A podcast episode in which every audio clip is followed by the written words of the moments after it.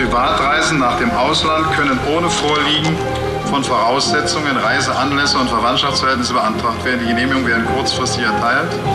Das tritt nach meiner Kenntnis ist das sofort. Unverzüglich. 30 Jahre Mauerfall. Ihre Geschichten von Grenzgängern und Grenzüberschreitern. Das Grenzgebiet in Südthüringen. Einer, der das wie seine Westentasche kannte, ist Ralf Karlich, denn es war sein Arbeitsplatz. 1961 in Lobenstein geboren und in Blankenstein aufgewachsen. Er war Grenzoffizier. Nach seiner erweiterten Hochschulreife wollte er unbedingt Offizier werden. Eine Familientradition. Sein Vater war selbst 25 Jahre Offizier. Für mich war das irgendwie ein Beruf, der ein gewisses Abenteuer ausgestrahlt hat. Und da ich ein sehr naturverbundener Mensch bin, war das ja auch viel damit verbunden, dass man in der Natur gelaufen ist, an der Grenze gelaufen ist. 1979 holte sich Ralf Karlich seinen Mitgliedsantrag für die SED. In der damaligen Kreisleitung war man völlig überrascht, dass ein junger Mensch gekommen ist und Mitglied werden wollte, weil meine Grundeinstellung und meine Grundhaltung zum Leben eine, eine linke Einstellung ist und an der halte ich heute noch fest, ohne natürlich zu vergessen, dass man in knapp 60 Jahren natürlich auch vieles dazulernen muss. Damals war er überzeugt vom politischen System in der DDR. Bis 1982 ging Ralf Karlich zur Offiziershochschule.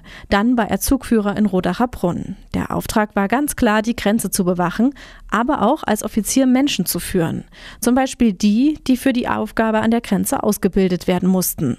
Und diese Aufgabe nahm Karlich ernst. Alles, was im Grenzgebiet verdächtig schien, wurde untersucht.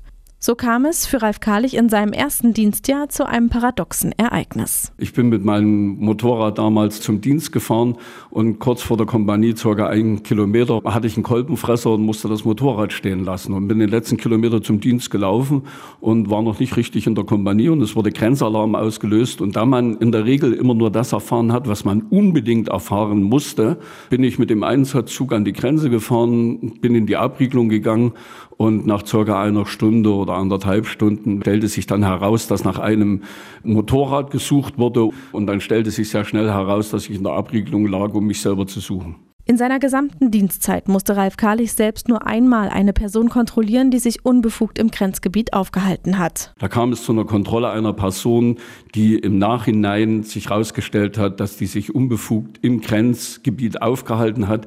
Den weiteren Verlauf dieser, dieser Festnahme oder dieser Überprüfung dieser Person kann ich nicht beschreiben, da wir eigentlich nur die Festnahme selber gemacht haben, eine Erstbefragung, maximal eine Kontrolle noch der Person auf unerlaubten Waffenbesitz. Und danach wurden die Personen, entsprechenden Personen an die Abteilung 2000 oder, wie es eben im Volksmund besser bekannt ist, an das Ministerium für Staatssicherheit übergeben. Dennoch war auch für ihn klar, wenn es bis zum Äußersten kommt, darf und muss er schießen. Der Schießbefehl der DDR-Regierung. Der Schießbefehl der DDR meint, alle Anweisungen an DDR-Grenzsoldaten auf Flüchtlinge zu schießen. Die Grenzsoldaten hatten die Pflicht, Fluchtversuche aus der DDR zu verhindern und durften dazu im äußersten Fall von der Schusswaffe Gebrauch machen, wenn die Flucht anders nicht zu verhindern war. Diese Anweisungen zum Schießen bestanden im Laufe der Zeit in mündlicher, später auch in schriftlicher Form. Zwischen 1961 und 1989 wurden an der Berliner Mauer 90 Menschen von DDR-Grenzsoldaten erschossen. SED-Politiker haben die Existenz eines Schießbefehls bestritten. Ab April 89 wurde der Schießbefehl ausgesetzt. Es durfte nur noch geschossen werden, wenn das Leben der Grenzsoldaten bedroht war. Ich hatte einmal einen Einsatz einer Schusswaffe, war mein letzter Urlaubstag und ich kam dann früh zum Dienst und der Grenzposten, der die Schusswaffe eingesetzt hat, hat in die Mauer geschossen, um ganz einfach demjenigen zu zeigen, horch zu, bis dahin, aber kein Schritt weiter. Und der Grenzdurchbruch wurde verhindert, ohne dass demjenigen, der dort flüchten wollte, wirklich körperlich Gewalt angetan wurde oder dass er eine Schussverletzung hatte. Ralf Karlich hat das System und den Umgang mit Problemen aber auch kritisch gesehen. Schon früher wurde versucht, ihn als inoffiziell offiziellen Mitarbeiter der Stasi anzuwerben. Er lehnte aber ab. Sein Vater gab ihm damals einen Rat. Denke daran, die leben davon, dass sie was zu melden haben. Und wenn sie nichts zu melden haben, dann erfinden sie was. Daraufhin lehnte Karlich ab und hielt sich auch später in Befragungen immer zurück. Du hast Situationen gehabt, wo du abends in die Gaststätte gegangen bist und am nächsten Tag musstest du antreten und solltest dann Leuten, die du selber nicht gekannt hast, erklären, wer in Plankenstein vielleicht darüber nachdenkt, die Republik zu verlassen. Und ich habe dann immer gesagt, nein, weiß ich nicht. Und dann wurde dir ganz konkret gesagt, sie waren in der Zeit von bis in der Gaststätte Rennsteig. Sie saßen dort am Stammtisch und dort ist darüber geredet worden. Und da habe ich dann gesagt, hier, ich saß auf der falschen Seite, ich habe das nicht mitgekriegt und so. 1986 wurde er ins Hinterland versetzt, offiziell wegen Strukturänderungen. Später stellte er fest, dass er als politisch unzuverlässig eingestuft und deshalb versetzt wurde. Man hat ihm einfach nicht vertraut. Ralf Karlich war durchaus auch kritisch. Der Unmut in der Bevölkerung wuchs, das bekam er auch im Grenzgebiet mit. Die Bürger fühlten sich zunehmend durch die Mauer in ihrer Freiheit beschnitten. Hätte ich meine Kritik äh, zum damaligen Zeitpunkt fortgeführt oder eben noch verschärft, hätte das ja auch persönliche Konsequenzen über die Strafversetzung ins dritte Bataillon hinaus gehabt. Meine Frau hat im Grenzgebiet gewohnt. Wir hatten eine Wohnung, die vom Militär vermietet worden ist. Das waren alles Sachen, die letztendlich dann weg gewesen wären. Das hätte einschneidende persönliche Konsequenzen gehabt.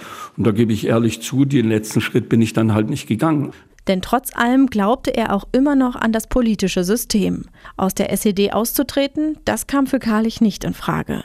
Er hatte die Hoffnung, dass man Demokratie und Sozialismus in der DDR umsetzen kann, sagt er. Dann kam jedoch der 9. November. Ralf Karlich war außer Dienst bei einer Bürgerversammlung. Dann hat er einen Kollegen getroffen, der ihm sagte, dass die Grenze geöffnet wird.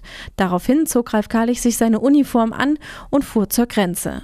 Es gab keine Weisungen, keine Befehle. Ich habe zu denen gesagt, egal was passiert, er macht gar nichts. Wenn die Grenze geöffnet ist, dann werdet ihr auch niemanden daran hindern, wenn jemand über den Zaun steigen will und in die Bundesrepublik will. Was nicht stattgefunden hat. Solche Zwischenfälle kannte man nicht oder habe ich dann auch später nicht erlebt. Aber wir haben von Anfang an darauf geachtet, dass wirklich der Schutz der Person und der Schutz des Lebens dann wirklich im Vordergrund stand. Und um 12 Uhr wurden dann die Grenzen geöffnet. Man hat alles einfach passieren lassen. Erst am nächsten Tag wurde so langsam klar, es wird sich alles ändern. Ralf Karlich und seine Einheit haben dann alles ordentlich abgewickelt. Das war's dann. Was bleibt nach einem Offiziersdienst in der DDR? Bei Ralf Karlich Erinnerungen an gute Zeiten, aber auch Einsichten. Auf jeden Fall betrachte ich heute sehr kritisch die Art und Weise, wie in der DDR Politik gemacht worden ist. Ich stehe auch dazu zu sagen, dass die DDR in vielen Fragen ein Unrechtsstaat gewesen ist. Und ich sage immer, manchmal auch ein bisschen spaßig und so, wir Linken in Deutschland, zumindest im Osten der Republik, wissen hundertprozentig, wie Sozialismus nicht funktioniert. Ralf Karlich lebt in Blankenstein, führt eine Gaststätte und ist seit 2012 Mitglied des Thüringer Landtags in der Fraktion Die Linke. Ihre Geschichten zu 30 Jahren Mauerfall bei Landeswelle Thüringen.